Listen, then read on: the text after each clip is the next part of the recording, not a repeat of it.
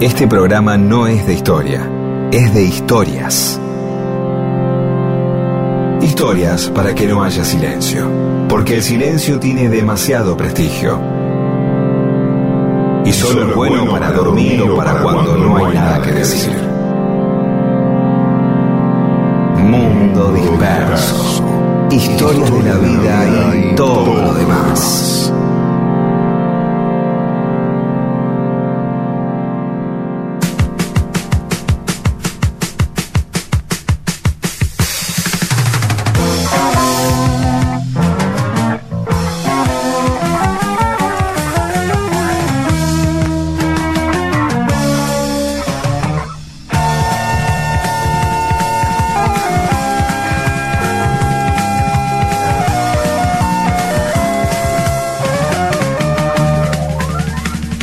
Hola, buenos días, ¿cómo andan? Acá estamos en Mundo Disperso. Somos Pedro Saborido, Rodolfo García y Daniel Miguel. ¿Todo bien? Todo bien. ¿Vos, Pedro? Y bien, claro. Y si no estoy bien, voy a salir al aire, tengo que decir que estoy bien. Ya lo hablamos esto. Sí, ya lo hablamos, Este, ya lo hablamos, parece. El, eh, eh, pero no importa, no importa. Yo programa repetido. eh, ah, no, hay que reafirmar que el profesionalismo tiene que ver con cierta hipocresía. ¿Sí?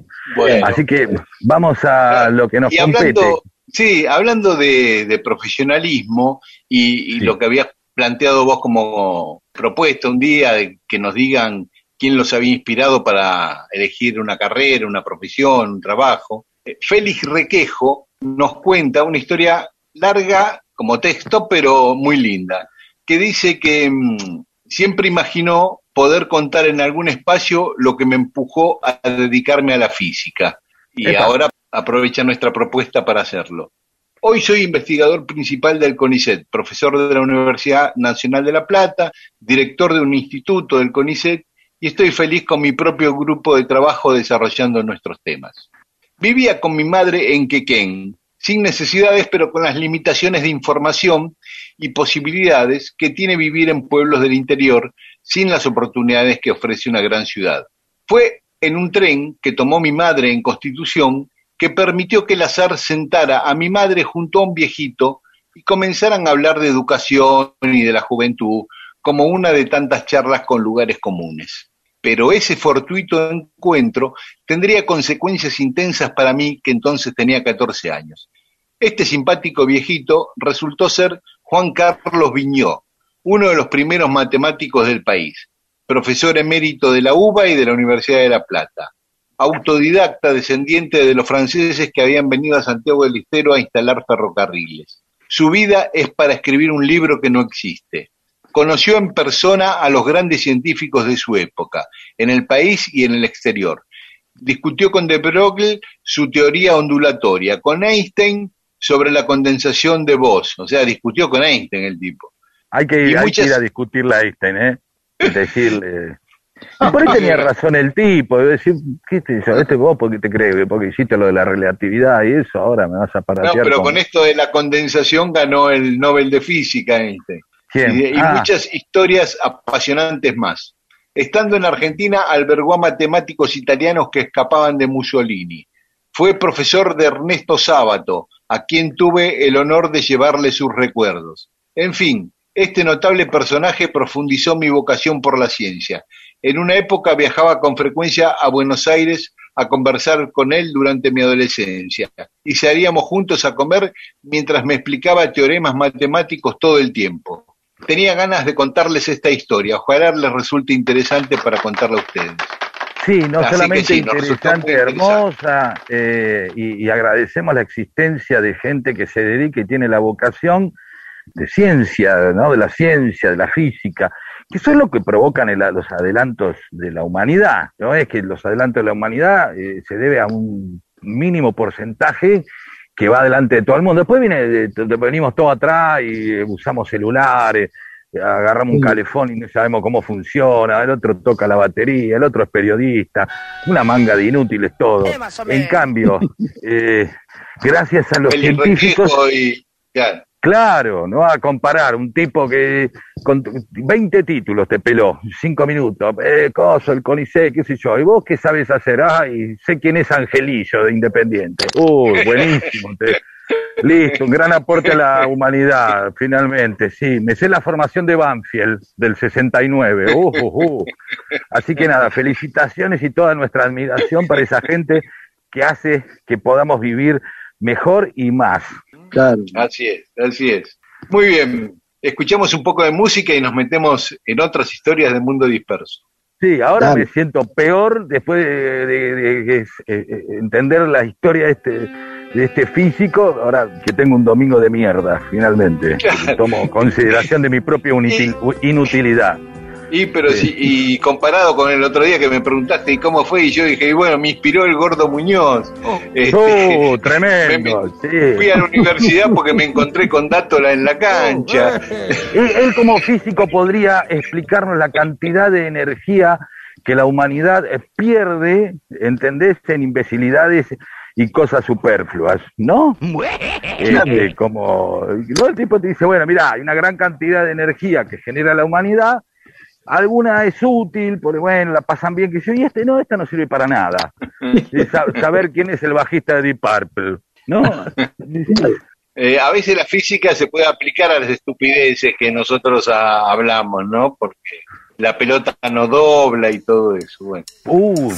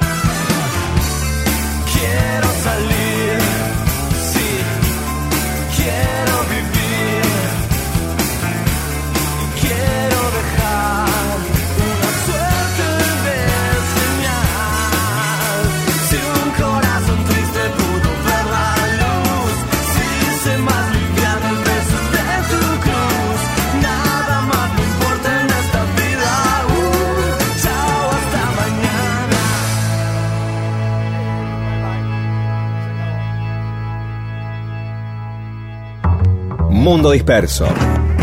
Un amable servicio de historias para evitar silencios incómodos en reuniones.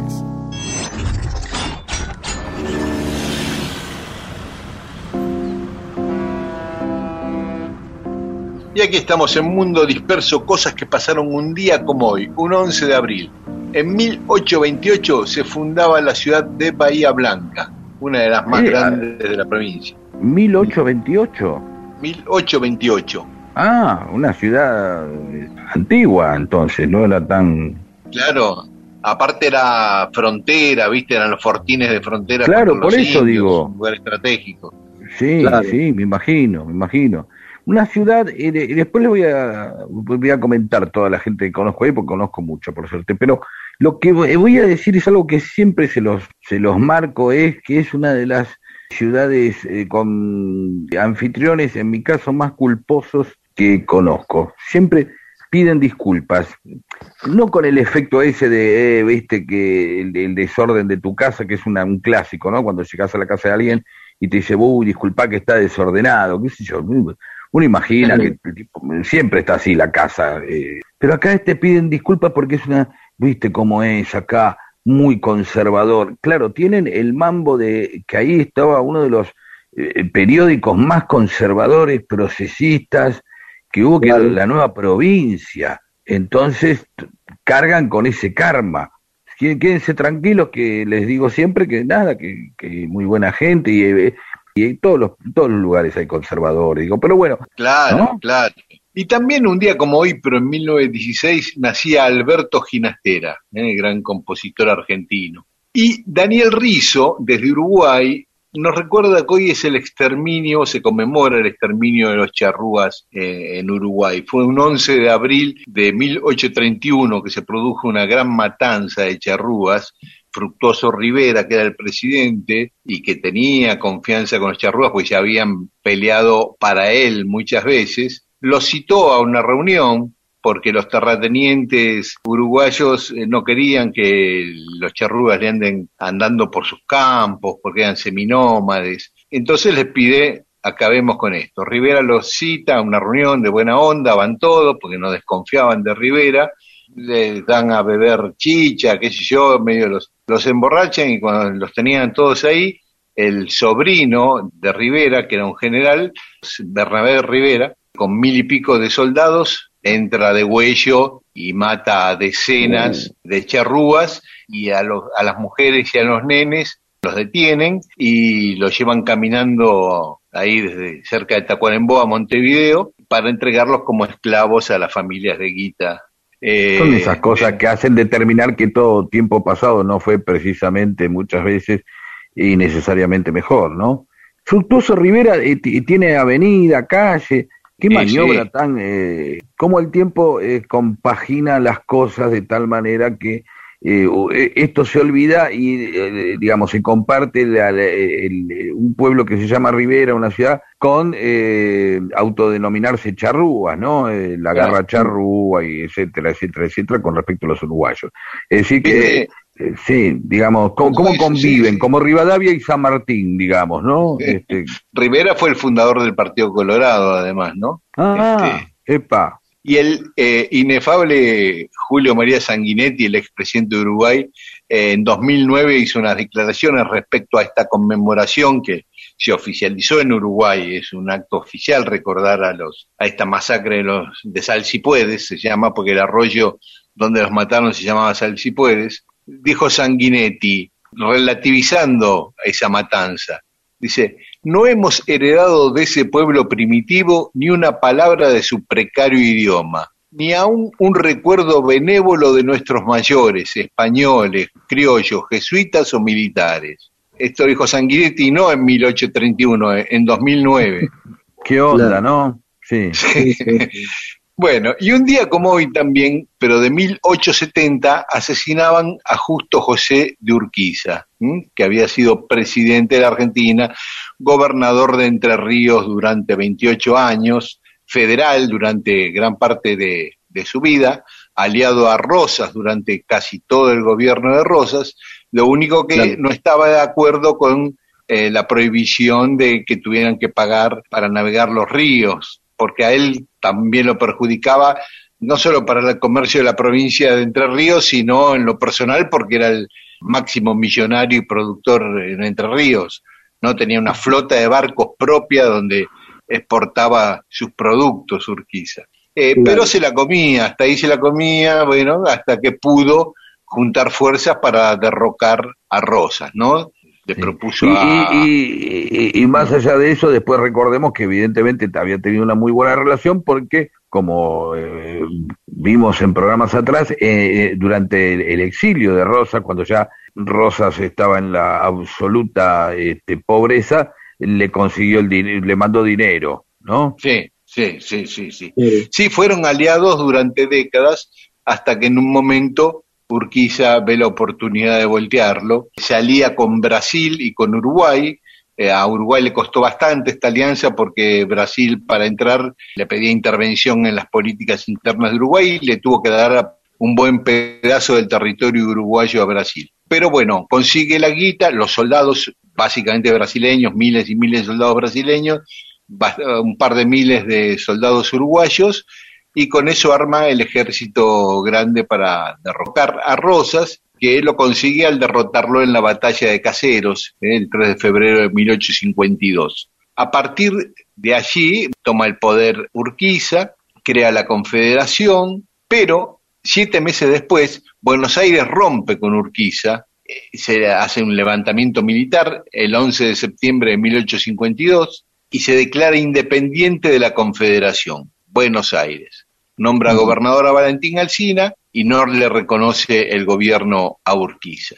Aún así, Urquiza sigue adelante, sanciona la Constitución de 1853, votada por todas las provincias menos por Buenos Aires, establece la capital de la Argentina en Paraná, la capital de Entre Ríos, y sigue adelante con su gobierno. A todo esto, Buenos Aires todo el tiempo tratando de voltear a Urquiza y luego a Derqui, que era el pollo de Urquiza que lo reemplazó.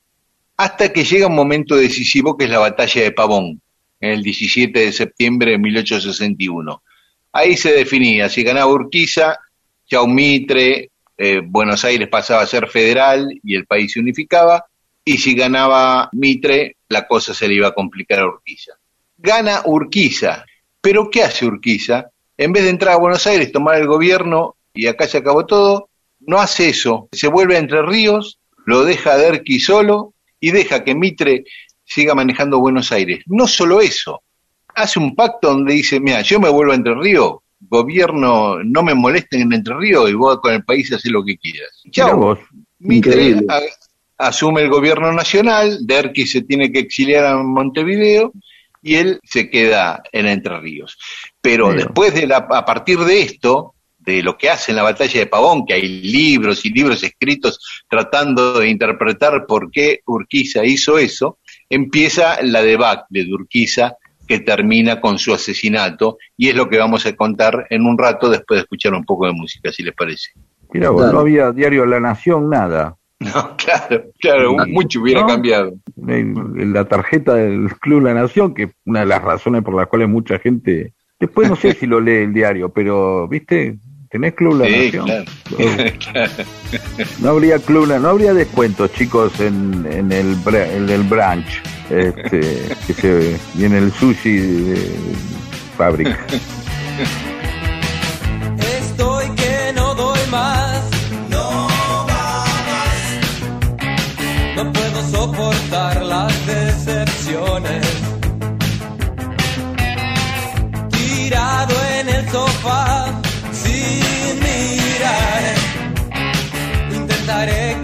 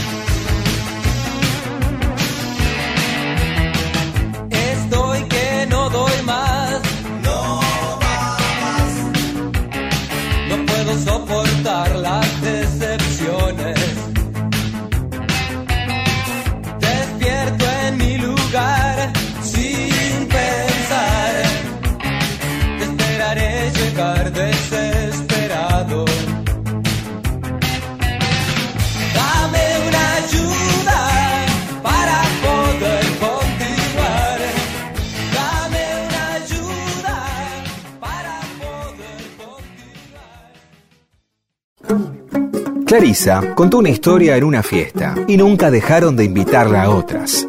Mundo disperso. Historias de la vida y todo lo demás.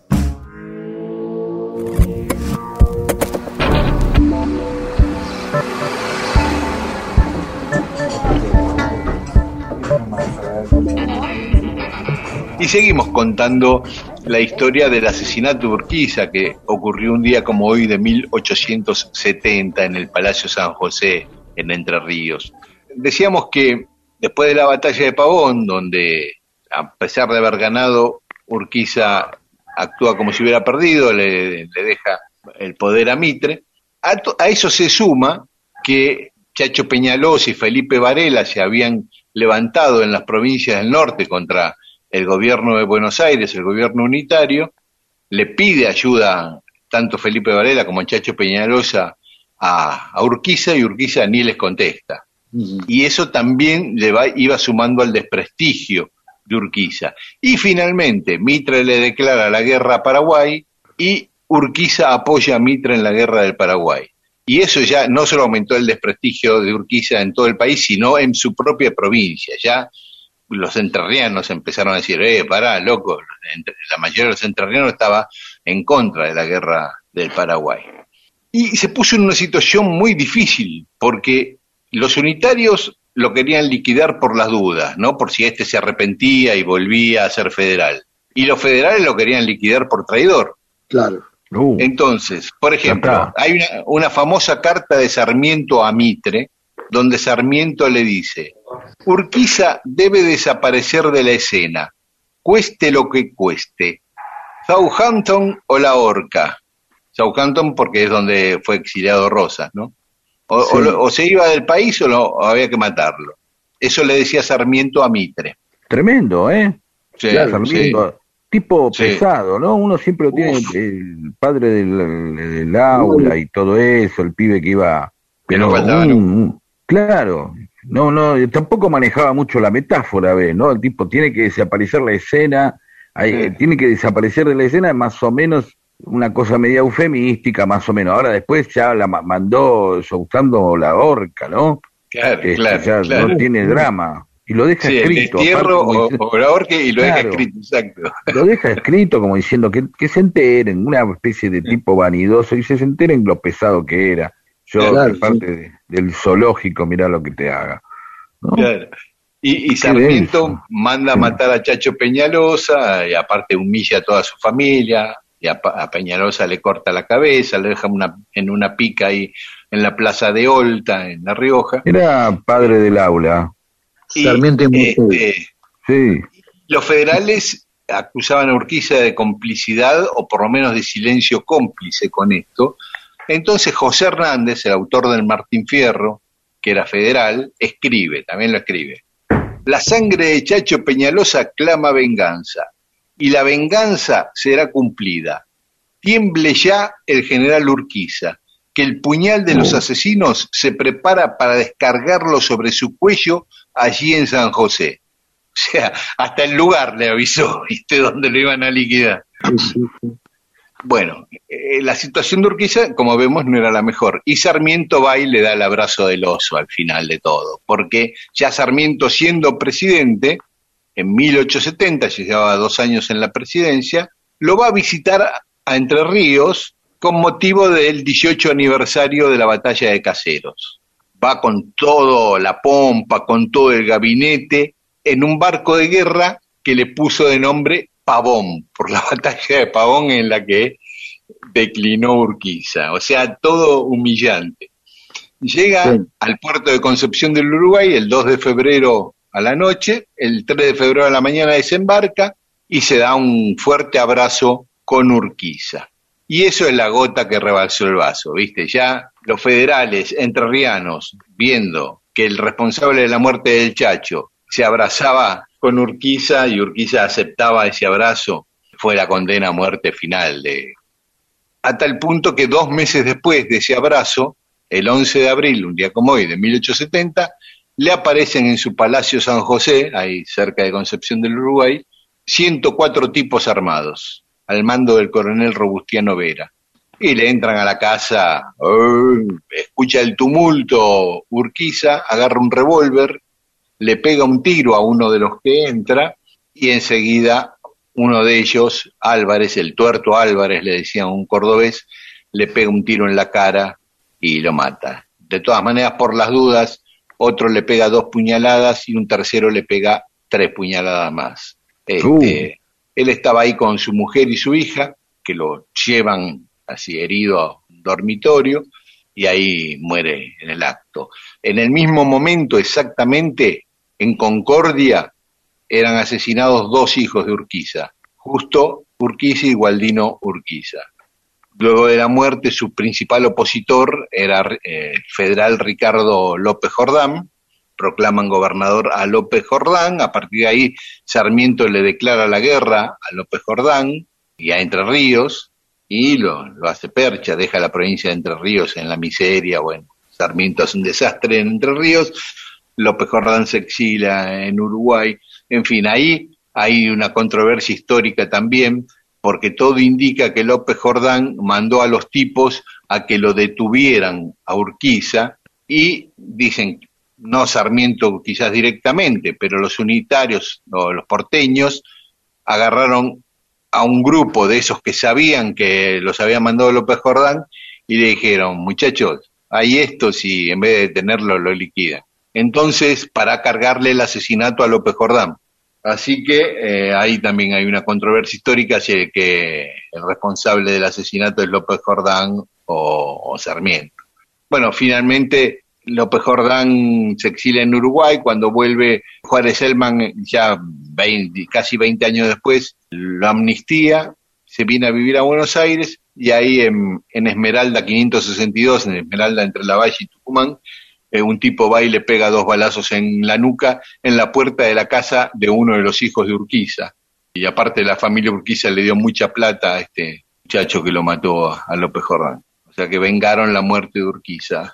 Pero bueno, esa fue la historia de, la muerte de Urquiza que ocurrió un día como hoy de 1870. Está, está piola esto de que mm, luego el, tiempo apelmaza todo, ¿entendés? Y vos decís Urquiza, eh, Rosa, Sarmiento. Sarmiento un soberano tremendo, este, tremendo, ¿no? tremendo. Este, pero después la historia acomoda todo, relativiza todo, ¿no? Y es re loco como en, en la historiografía eh, jamás llegamos a este nivel de detalles, ¿no? Pasamos por una fecha rápida, más o menos, sí, Urquiza perdió esto, un montón de cosas que son de una riqueza narrativa, porque esa zona es apasionante también, ¿no? Más allá de, que sea histórico, ¿no? Todo, si fue, si lo mató este, si no. Muy lindo, che.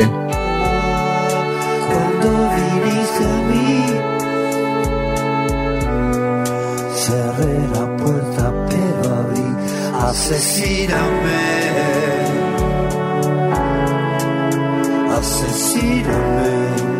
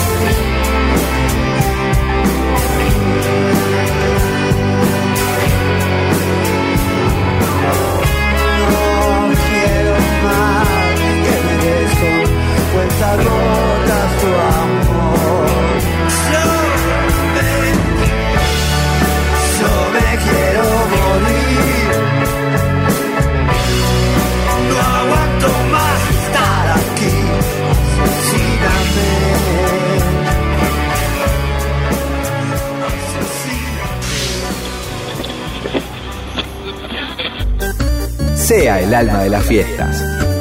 Mundo Disperso le provee las más interesantes historias para fascinar a hombres y mujeres de todas, las, edades. las edades.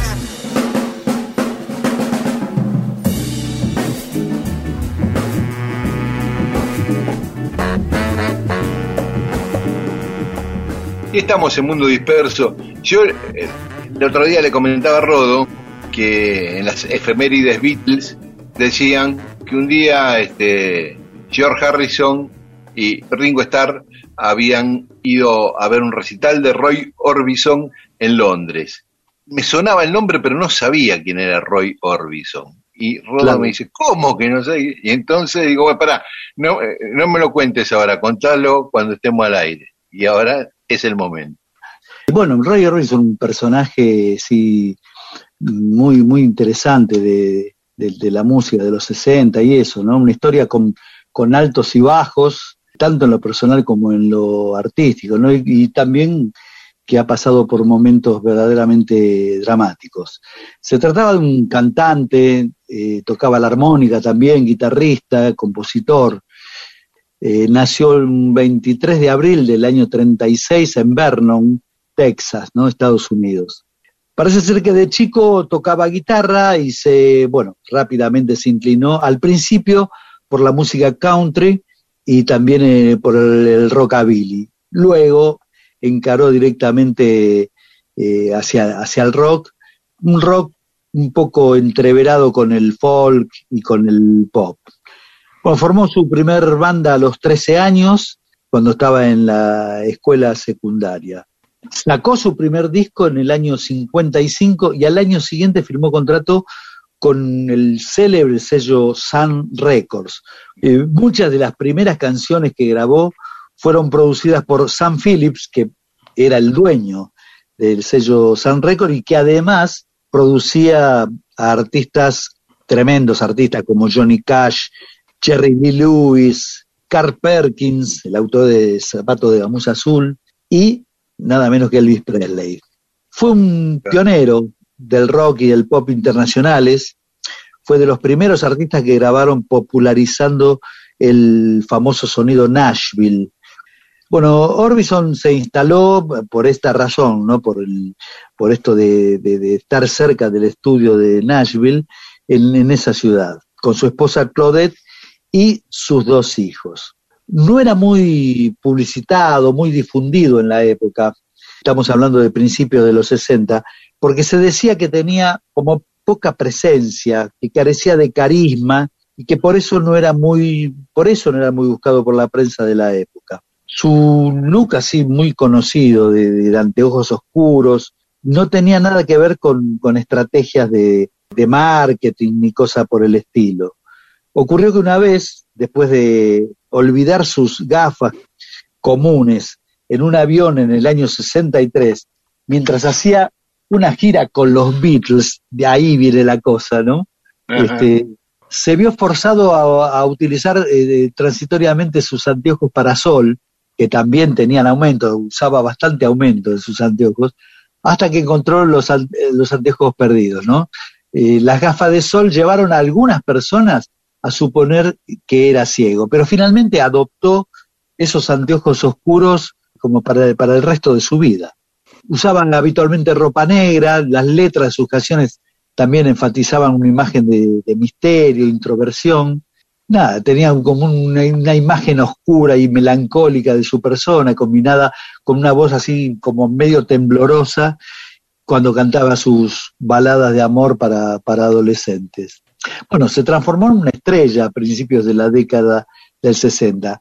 Cuando su disco In Dreams fue lanzado en abril del año 63, se le pidió a Orbison que reemplazara a Duane Eddy en una gira por el Reino Unido junto a los Beatles.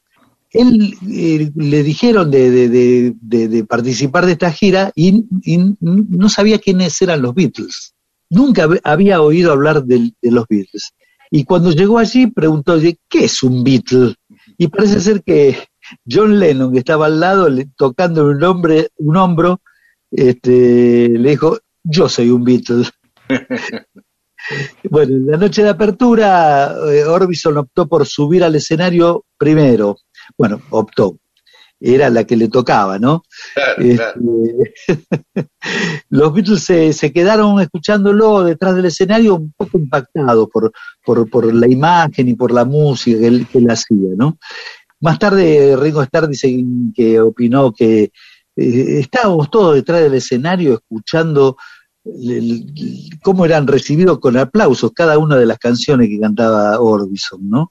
Estaba parado allí sin moverse ni nada, es decir, que tenía un- una cosa así, este, un poco antihéroe, ¿no? En, el escenario. Y eso es lo que más les impactó a los Beatles que lo estaban viendo desde atrás.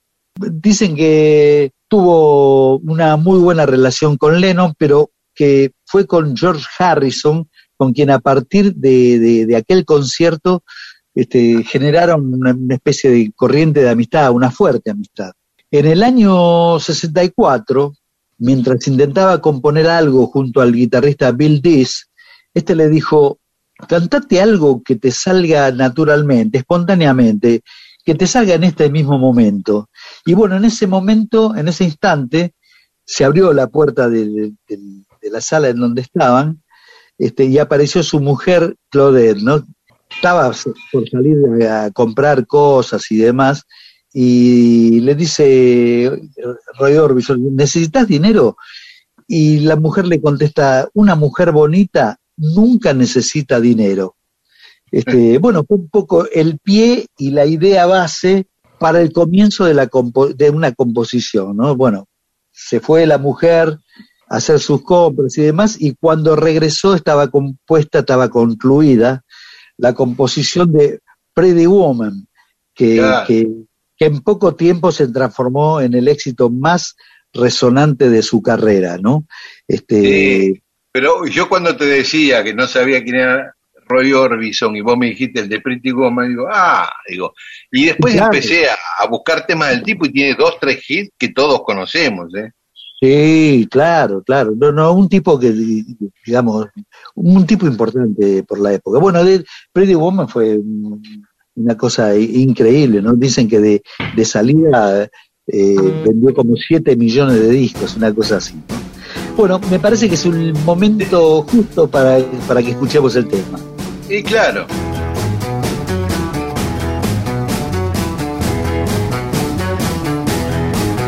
Pretty woman walking down the street, pretty woman, the kind I like to meet, pretty woman.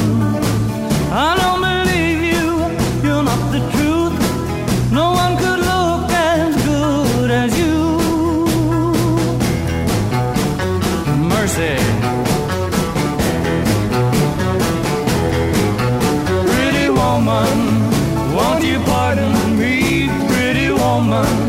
I couldn't help but see, pretty woman. You look lovely as can be. Are you lonely just like me?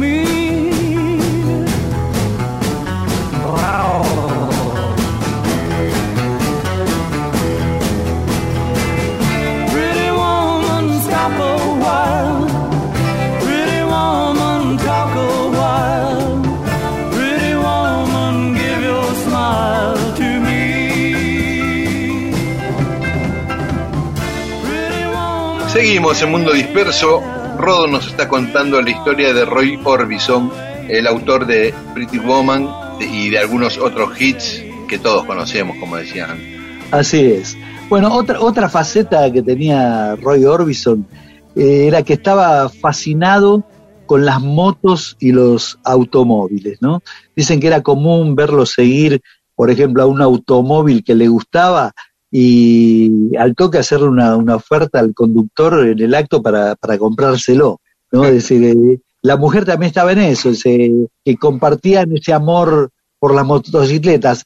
Ellos comentaban que fue Elvis Presley el que los embarcó en ese, en ese mambo, ¿no? Dice que los había iniciado en el amor a todo ese tipo de vehículos.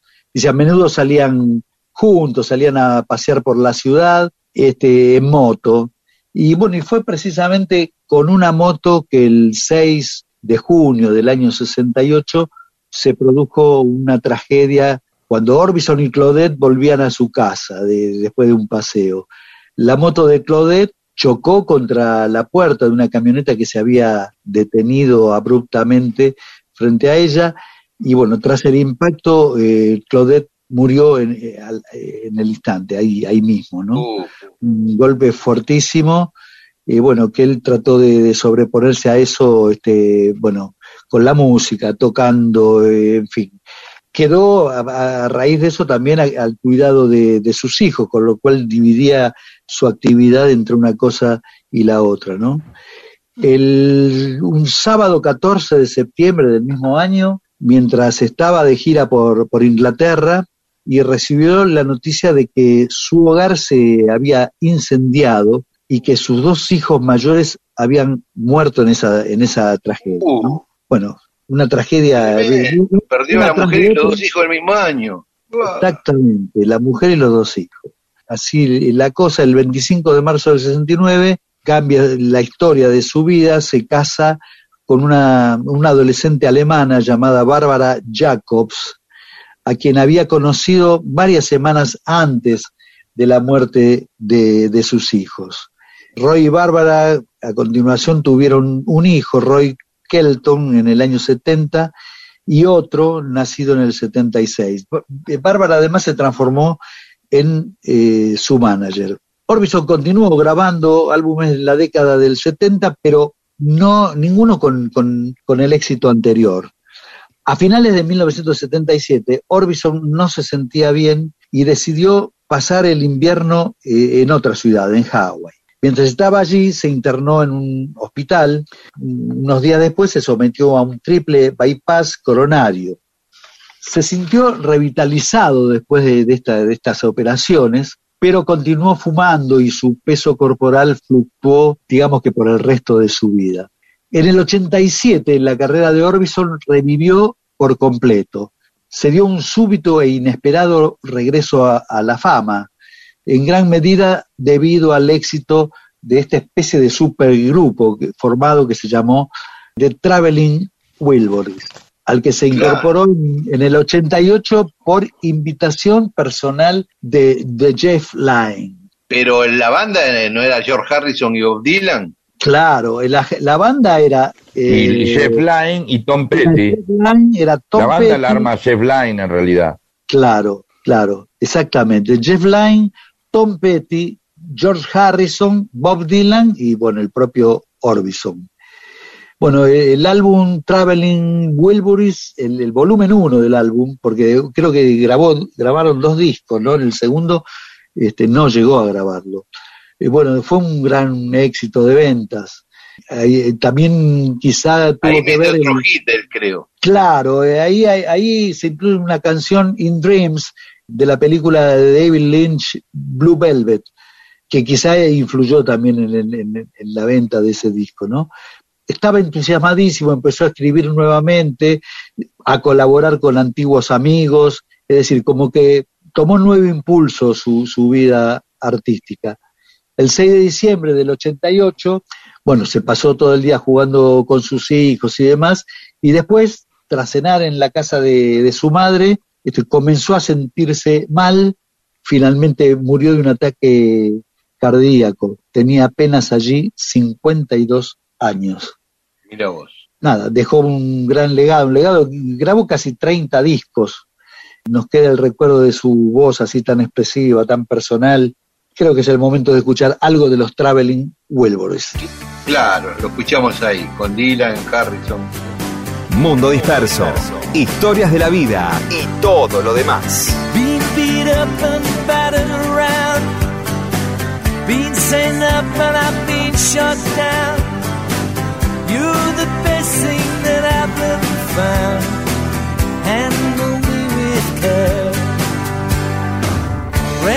expectations changeable, situations tolerable.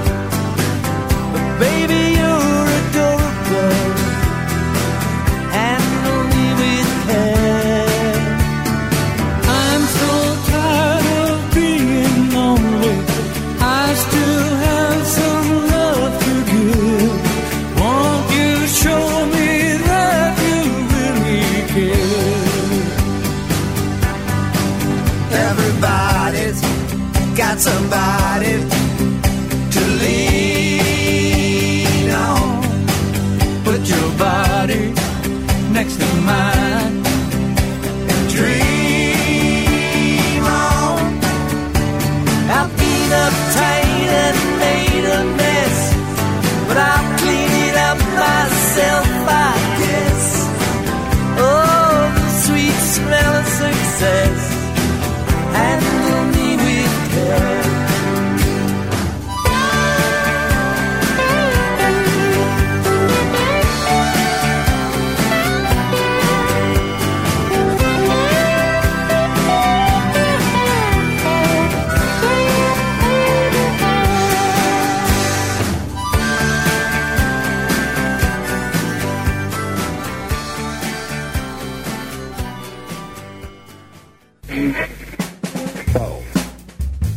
Mundo Disperso. Un servicio de historias para poder ser el centro de las reuniones.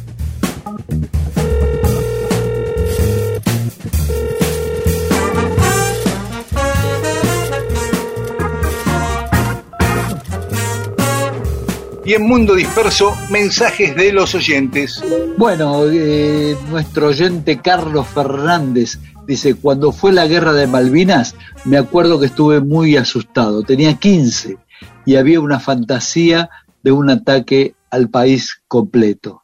Bueno, no era tan fantasía, ¿no? Era algo que era una, Sí, una posibilidad. algo muy posible, ¿no?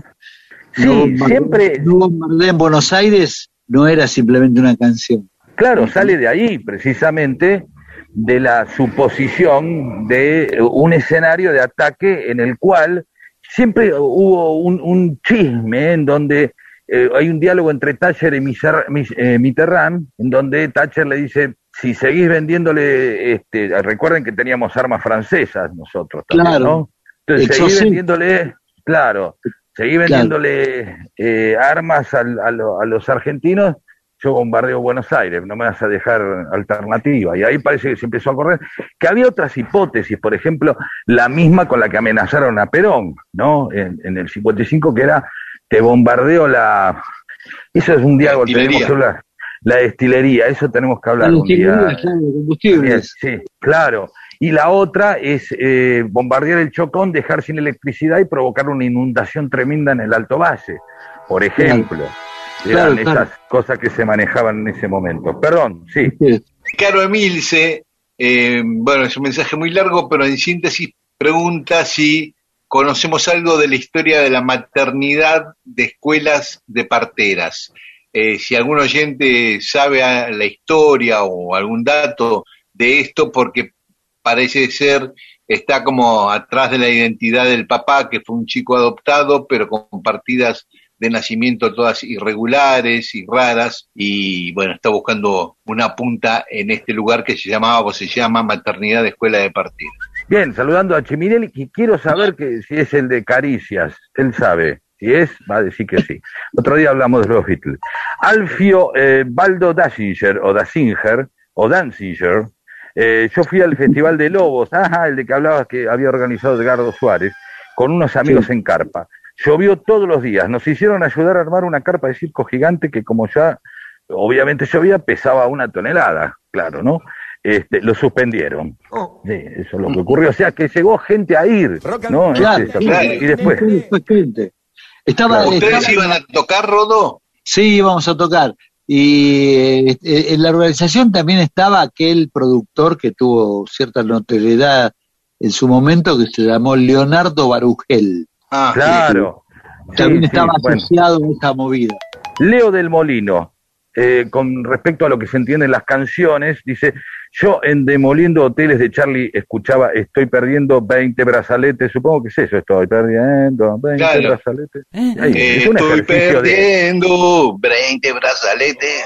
Sí, sí, digamos que también quizás ayude no solamente la, digamos, la dificultad en los audios, algunos temas de, de dicción, sino también algunas drogas que uno consume cuando escucha música, ¿no?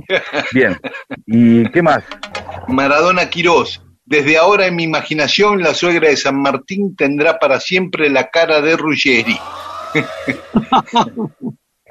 y, y Rod Valentín dice, ¿por qué había bronca con San Martín en Francia?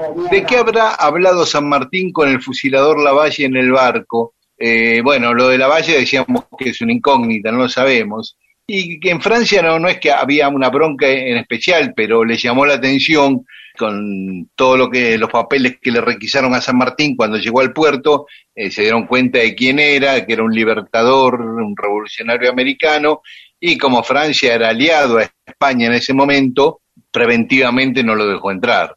Después de unos años, eh, efectivamente, San Martín se fue a vivir a Francia sin problema. Jorge Stern, sobre el tema de San Martín, no puedo evitar imaginarme a Merceditas como vos, Romeo, y al general como calabró, gritándome, chita, vení para acá que te reviento, ¿no?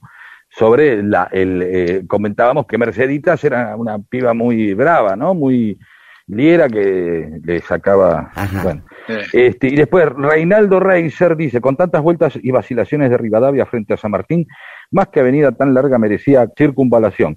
Atención guionistas y programadores, desde Netflix se viene la serie La suegra de San Martín. Oh my God. Es interesante, eh, más, más allá de que sea la suegra de San Martín, que siempre trae algún a- algún eco cómico, ¿no? O humorístico. La, figura de la suegra siempre aparece. Por lo menos en- eh, yo creo que eso se va terminando. Los chistes de suegra son como ya como Estigmatizante. Sí, pero más allá de eso ya está, es como suponer que alguien loco es, este, se viste como Napoleón, y esas cosas Claro, claro. forman, forman parte de, de- de- de una tradición humorística. eh, y un poquito machista perdiendo. porque no hay chiste de suegros, ¿no?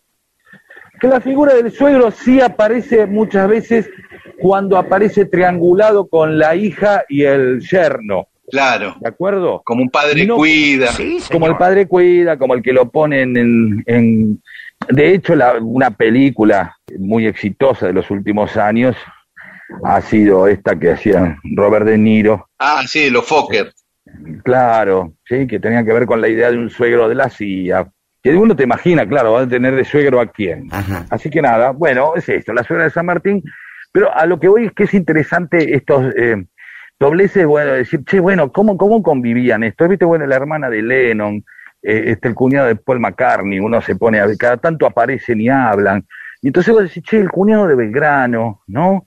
Eh, este, el, claro, ¿cómo es la historia del cuñado de Belgrano? Claro, claro. quiero ver la historia del cuñado de Belgrano. Y resulta que no, un tipo copado, qué sé yo, que lo apoyaba, le hacía pata, por ahí no figura en la historia porque no hizo nada trascendental, pero era un gran cuñado. Como digo, De concuñado tenía Rosas, te digo, porque salía con la hermana de la mujer de Rosa, Belgrano. ¿ves? Ay, eso es interesante, ¿ves? Ahí aparece. Quiero que hagamos un poco esta, eh, estas cosas, genealog- genealogías cruzadas, donde decir, che, Belgrano y Rosas fueron concu- este, concuñados. Entonces se reunían a comer y, ¿entendés? Y, uy, bautizan a un pibe, che, es el cumpleaños de Escarnación Escurra, vamos, sí, vamos. ¿Entendés lo que digo? Y vi- vivía, digamos, la parte familiar, donde aparece una esencia humana que es común a todos. Un cuñado es un cuñado siempre. Preguntale a Perón con Juan Duarte. Mirá si, si él podía decir mi cuñado, podía decir este, con Juancito Duarte, ¿no? Digo, un cuñado que es un cuñado famoso. Sí, sí. Un cuñado famoso. Una otra historia interesante. Bien. Muy bien, después más mensajes de los oyentes.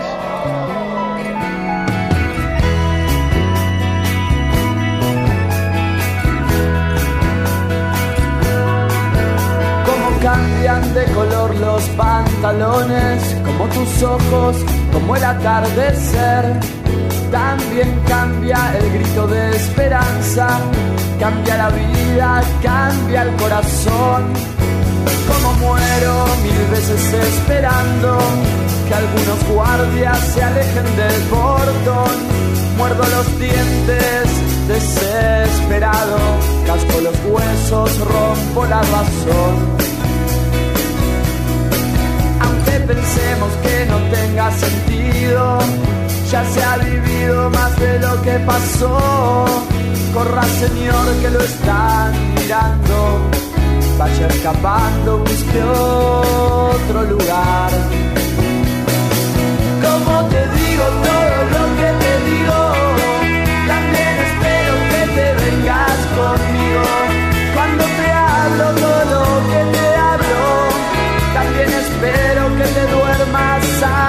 así.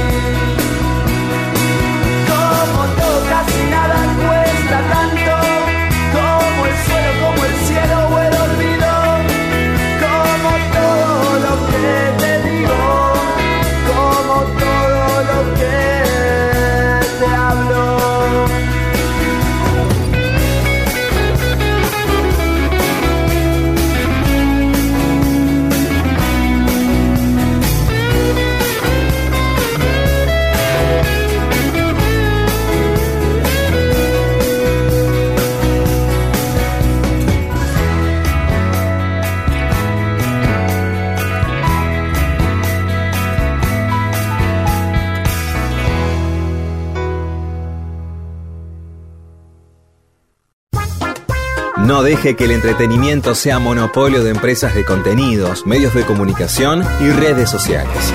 Sea usted mismo el entretenimiento del prójimo. Mundo Disperso.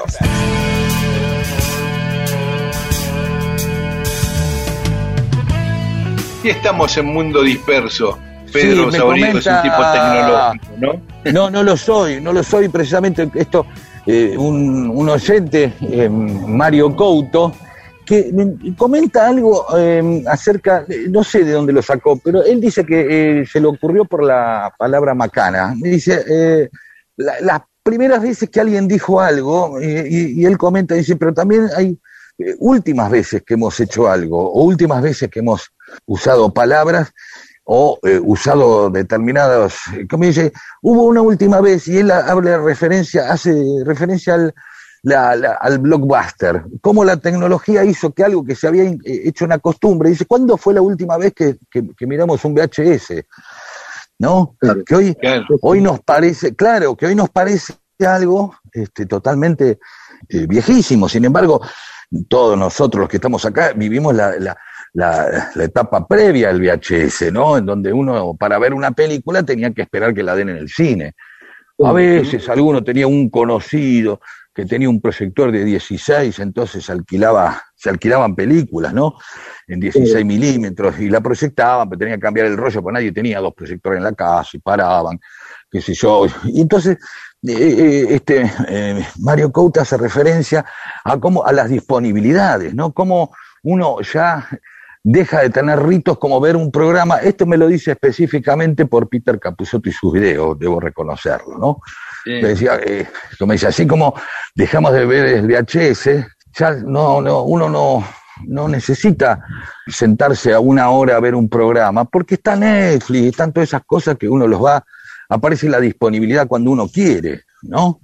Claro. Y, y hablábamos, claro, y, y Mario Couto también acá nos refiere, dice, la cantidad de veces que él eh, se quedaba en una radio al no tener tocadiscos de chico, un winco, eh, tratando de que, escuchando que pasen una, un tema, ¿no? De muy, después el padre, pero después, claro, cuando vos tenías el tocadisco, después también es que tenías que ir a comprar el disco, ¿no? Estaban las bateas y uno se tomaba el tiempo considerable, pues uno no se iba a comprar 16 discos, se iba a comprar uno, tenía que decidir bien cuál se iba a Claro. comprar. Claro. ¿no? Entonces, eh, eh, estos son todos los cambios de la tecnología que cada vez hacen las cosas más confortables, más eh, disponibles y, y- y, por lo tanto eh, menos rituales, ¿sí? Se pierde cierto ritual, la disponibilidad de un disco, eh, de cualquier, ya no, no es un hallazgo, ¿sí?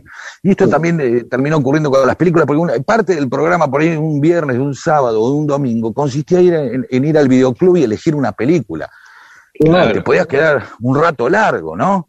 Y ponerte a hablar con el tipo, sí, esta de Chuck Norris, y dice, te va a encantar, llévatela, ¿no? Y, y o ir a buscar una y ya se la habían cebado, porque era un estreno, ¿no? Claro. El, el estreno, el concepto de estreno, ya es algo antiguo el concepto de estreno. Claro. Pero ahora todo el tiempo lo tenés, estrena algo, y vos lo ves cuando querés vos. Y es más, es tanto que lo ves cuando querés vos que quizás no lo ves nunca, precisamente porque podés verlo. Sí, sí, Claro. sí. Esta idea, esta idea es decir, muchas veces eh, el- la finitud de, la, de una posibilidad hace que uno vaya a verlo y dice, che, voy a ver tal película porque la van a sacar de cartel, Claro. ¿no? Entonces, eh, listo, voy a ver la película porque ya pasaron seis semanas y esta de, de Jane Wilder no la van a dar más, qué sé yo. Claro. Y vaya a saber cuando... baja de cartel y no la ves más, esa onda. No, tenías que esperar a dos años después y ver que la dieran como segunda película en un cine de barrio, ¿te acordás? Que venía sí, chacha pelota, toda la película rayada, ¿no? Pues ya la habían dado por todos lados. Y después tenía que esperar sábado de superacción, o sea, cinco años más hasta que la den en, en- en televisión, ¿no? En cambio, en cambio ahora siempre, siempre podés ir a verla. Entonces, como siempre podés ir a verla, finalmente, ¿qué haces? No la ves, porque está ahí, precisamente disponible. No hay una amenaza de finitud de, de- de la propuesta. Nada más esto de los cambios tecnológicos y cómo este, atañen nuestras vidas y las van No, modificando y- nuestras costumbres. Perdón, ¿no? Y, Sí. una ramificación de esto es la cantidad de oferta que hay a partir de esta facilidad de Ah, circulación, que es imposible abarcar, ya era difícil abarcar todo antes, pero ahora es imposible. Imposible.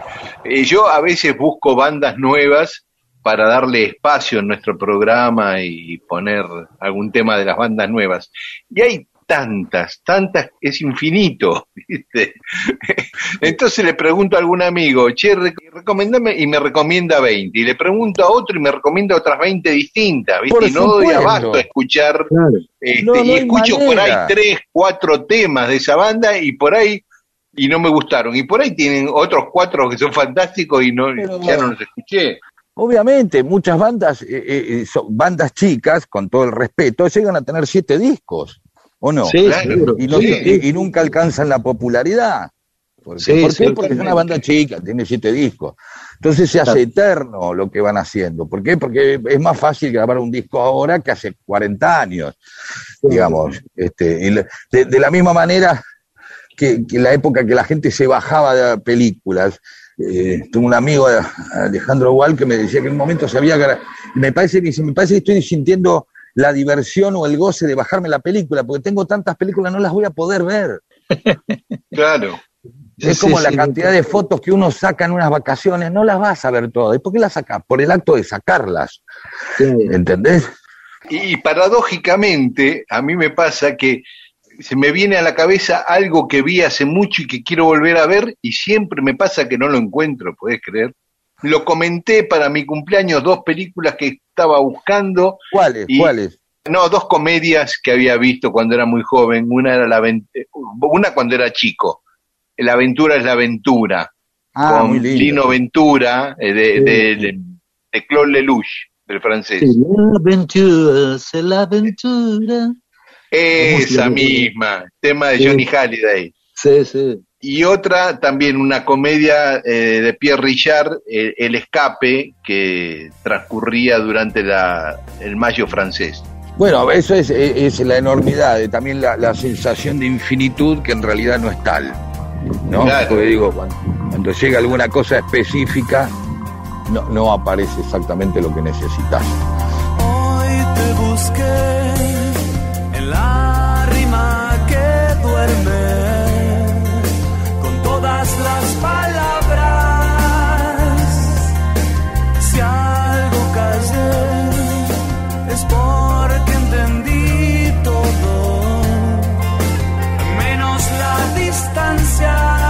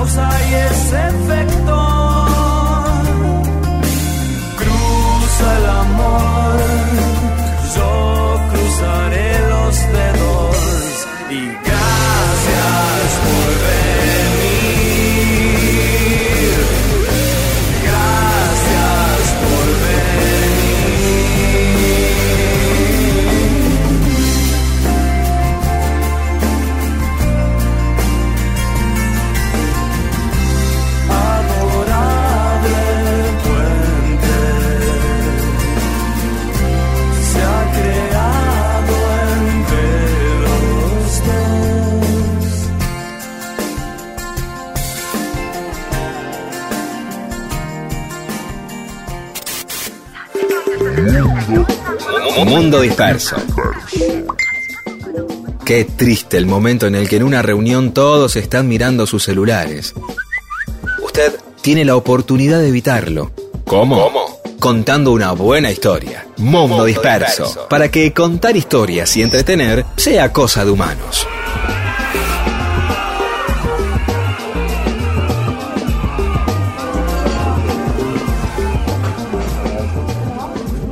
Seguimos en Mundo Disperso, mensajes que llegaron a nuestro Facebook, Mundo Disperso, y a nuestro Twitter e Instagram, arroba Mundo Disperso AM. Gris Lozano dice, los encontré al fin desde el 2019 que lloraba por los rincones extrañándolos. Dos años, bueno, ahí estamos, ya nos encontramos. Bien ahí. Cristian Chiminelli, qué hermoso lo que dijo Pedro Saborido, que como forma de construcción para lo que sea, haya mencionado a los Beatles. Espero que en otra edición amplíe. ¿eh? Así que Pedro, tenés que desarrollar. Y para Rodolfo, cuando volaba el hielo en las presentaciones, ¿recordaba hoy todo el hielo en la ciudad? No, la verdad que no. Me pasaban cualquier cosa por la cabeza menos la letra de, de ese tema. Ni, ni ahí, no, nada, nada. Bueno, a- acerca de- del bachiller, Juárez Juan dice, si se analiza la palabra por partes, a lo mejor sea así.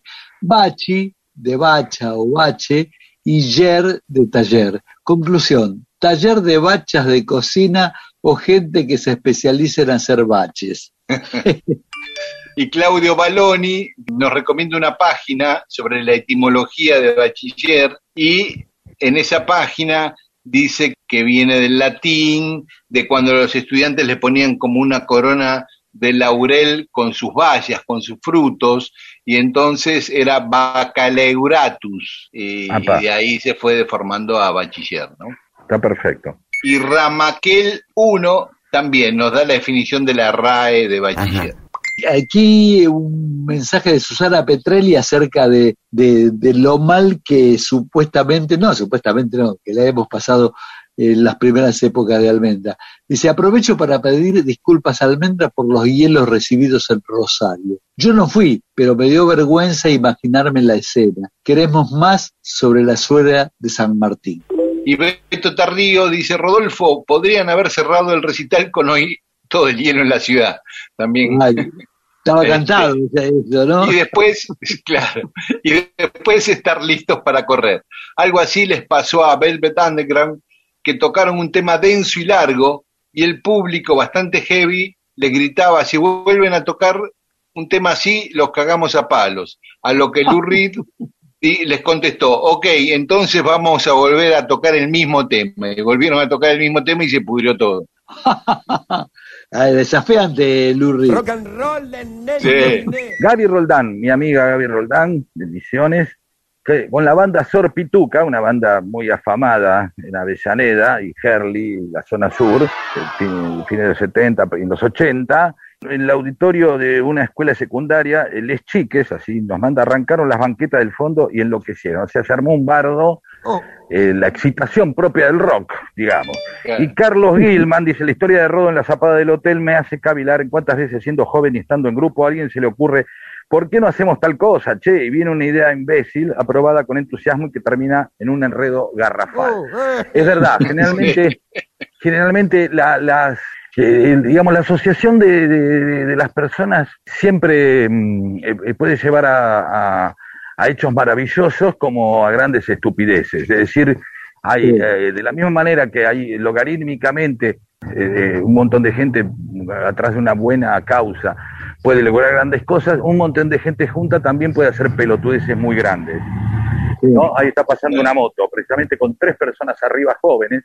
eh, claro, porque es como eh, se traslada la imbecilidad. Eh, empieza como uno se funde, la, la, la propia razón, propio raciocinio se funde en, en, en ánimos de pertenecer, de no defraudar al otro, de ser parte, de entusiasmarse, de encontrar complicidad. ¿sí? Entonces ahí, ahí es cuando de pronto alguien este, propone una imbecilidad y otros dicen, bueno, vamos, y todos, como dicen, mira, somos un montón de, de gente que propone tirar un Fiat 600 a la pileta, a ver qué pasa. No, entonces vamos, y empiezan a empujar, y de pronto dice, uy, boludo, era de mi viejo, qué sé yo. Y bueno, pero en ese momento, hasta ese momento, eh, los demás te van dando la razón de la imbecilidad. Así también pasan cosas tremendamente espantosas. Y como uno dice, ¿cómo uno no se avivó y paró al resto? Claro. Precisamente por eso, porque el efecto de la manada puede ser culminar en algo maravilloso o, culminar en una, en una tragedia, ¿no? Bien. De, to- de todas maneras, a mí me parece que aquello que hicimos en aquel momento, no, no soy el más indicado para decirlo porque fui parte de eso, ¿no? No, me pareció algo muy alejado de la imbecilidad. No, no, no, simplemente estamos hablando de cuando, de cosas, de acciones Pero imbéciles, ¿no? entiendo, entiendo, entiendo, pero Este, digo, no, no, él, él lo que acaba diciendo es, che, terminó una cosa, nadie, nadie se puso a pensar, uy, vas a ver mucho ruido y nos van a tirar cosas, No. bueno, qué sé yo, vamos a hacer eso también- música. eso también lo entiendo, digamos, que haya gente que se sienta, digamos, el placer de alguien puede significar este el, el pesar de otro, no sé. Obviamente, el- sí. Otro, Me voy a hacer y una eso- remera con esa frase. El placer de alguien es el, el- puede ocurrir muchas veces. Y él Claro, va a decir, bueno, y vamos a tocar un poco de música, una zapada, eh, Claro. nada, nada del otro mundo, qué sé yo. Sí, y hoy sí, me dicen, sí. no, bueno, me jode. Por ahí era por, se quejaban por los que estaban tocando, ¿eh? Por ahí se quejaban del repertorio, por ahí pre- que pretendían algo más folk, o decían, o por ahí eran eh, blandos, toquen rock de verdad, y ahí le empezaron a tirar cosas, porque eran demasiado blandos. También puede ser, Sí. también puede ser. ¿Por qué no? Claro, no descartemos sí. nada. Exactamente. Bueno, saludamos a Alicia Dupuy, a Charlie Alonso, que se suma como nuevo oyente desde Rawson, la capital del Chubut, Pablo Bien. Eira, de Mendoza, eh, Graciela Lía y Aleja R. Carr, que nos recuerda que se cumplieron 14 años del asesinato del maestro Carlos Puente Alba. Ah, sí, sí, esta semana pa- que pasó fue. sí. Es cierto. es cierto. Y sí, yo saludo a todocool.com, a Pau Busemi de Río Grande, a Cristina Oller de Quilmes, que le agradece a Rodo por su visita y su testimonio, así que anduviste por Quilmes, Rodo. Sí, anduve la semana pasada. No parás. ¿eh? Juan Maidana, que nos acaba de descubrir y promete seguirnos como perro de Zulki. Bien. Así vamos sumando, ¿viste? De a un oyente, de a dos oyentes, y a Sebastián Sí. Araujo. No vamos contando lo que vamos perdiendo, pero bueno. No, Gabriel eso no lo contamos. Pues la gente no manda mensaje para decir, no los voy a escuchar más. No. Dice, me voy. Bueno, Gabriel de Salvador de Bahía, que sugiere que contemos la historia de Giuseppe Garibaldi, que se contó hace... En, Sí, contamos. 2000, en, Sí, sí. en- en 2014 fue cuando estábamos en, en cuando estábamos en, en Aspen. Eh, Oldimar Elizalde, que nos recomienda la historia del Checo Maciel, Germán Cufré de Rosario, Ricardo Carranza, Sara 12 de Sarandí. Muy bien, gracias a todas y todos.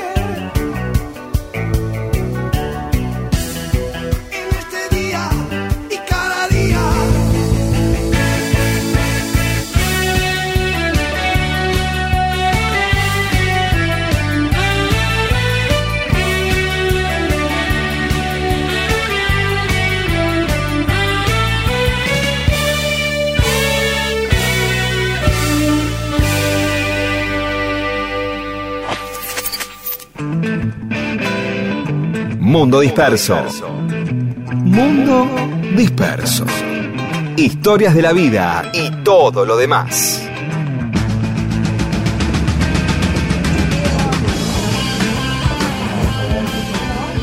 Estamos en Mundo Disperso. Hoy cuando hablábamos de la masacre de Salsipuedes en Uruguay, hablábamos de Rivera y de Bernabé Rivera, que era el sobrino de Fructuoso que mató a, a esa gente. Y el pueblo de Rivera, la ciudad de Rivera, fronteriza con Santana de Libramento, lleva ese nombre en honor a Bernabé Rivera, al, al Ah. tipo que, no a Fructuoso, sino a Bernabé. ¿eh?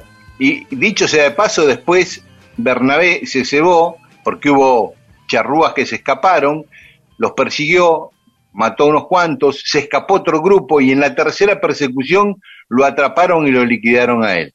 Y bueno, era parte del asunto. ¿Qué va a ser? Ah, quiero- me quedé con ganas de saludar a la gente de Bahía Blanca, amigos, Alfonso Sierra y Ana Sierra, que quien vea, quien vea Peter Capusotto y sus videos vendrá siempre un actor flaco, alto, que aparte hace muñecos, director de arte, un gran fotógrafo, y Ana Sierra, que es la maquilladora, peinadora, vestuarista, que diseñó todos los, los personajes de Peter Capusotto, que son de Bahía Blanca, ¿sí? Ah. Lo mismo que Horacio Tolsa, Lisandro Arrigoni, Luis Sagasti, eh, Juan Manuel Caputo, que hace el, el Festival de Teatro de Bahía Blanca, toda gente muy amiga, que nada, viven, eh, como Iván Zagroski también, que está, viven entre nosotros, entre los portinos, nadie se da cuenta que, porque el bahiense, como habíamos explicado, es de mezclarse entre, en- en- y no se nota, ¿sí? Claro, claro. Pero es buena Y- gente, es buena gente. Sí. Bueno, y, y César Milstein quizás fue el, y Ginóbili son los, los bahienses más famosos, pero también el Coco Basile, el Daniel Bertoni, ídolo de Independiente. Ajá, Eh, mirá qué bien. Eh, bueno, eh, ¿sabes qué? Dos, eh, bueno, Hagamos- chocolate. vamos, hagamos, eh, quiero hacer la Chocolate Ballet. Quiero, Claro. quiero hacer sección mira vos, ustedes me van diciendo, mira vos, dos Claro. ídolos boquenses tremendos Sí. como José Pepino Borelo y Ernesto Lazati, el pibe de oro, son los dos de. Bahía Blanca. Eh, claro. Yo Por póster en casa.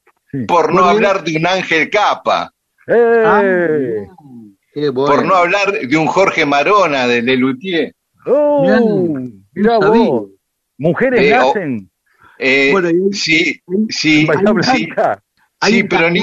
Ah, ¿sabés quién, eh, ¿sabés quién era de Bahía Blanca? Me estoy Ana acordando. Sierra, Menchu, ya dije Ana Sierra. Sí. sí, además, Menchu Quesada era de, Bahía Blanca. la mamá de los Campanelli. Exactamente. Y escritores como Eduardo Mallea, Guillermo Martínez. Luis Sagasti, Jorge que nombrar. Sí. Pero además hay un tangazo que se llama así. ¿qué pasa ya que no se quedan? Que, que, que pertenece a Carlos Di Sarli, nada menos. También de Bahía Blanca, claro, dice Arne. Claro. Sí, sí. La música de Buenos Aires, ¿qué entonces? No, la nada, bueno, está bien. Eh, Gracias a todos por venir a enriquecer el AMBA, ¿sí?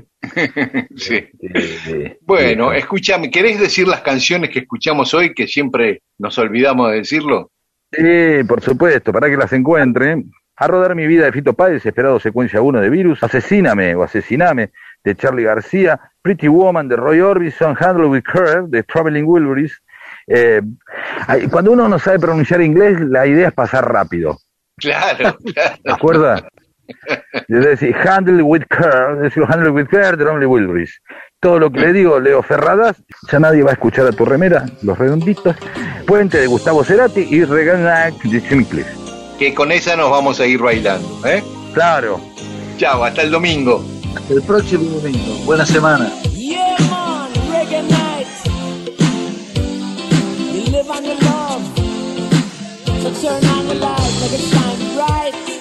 And listen to this. Jam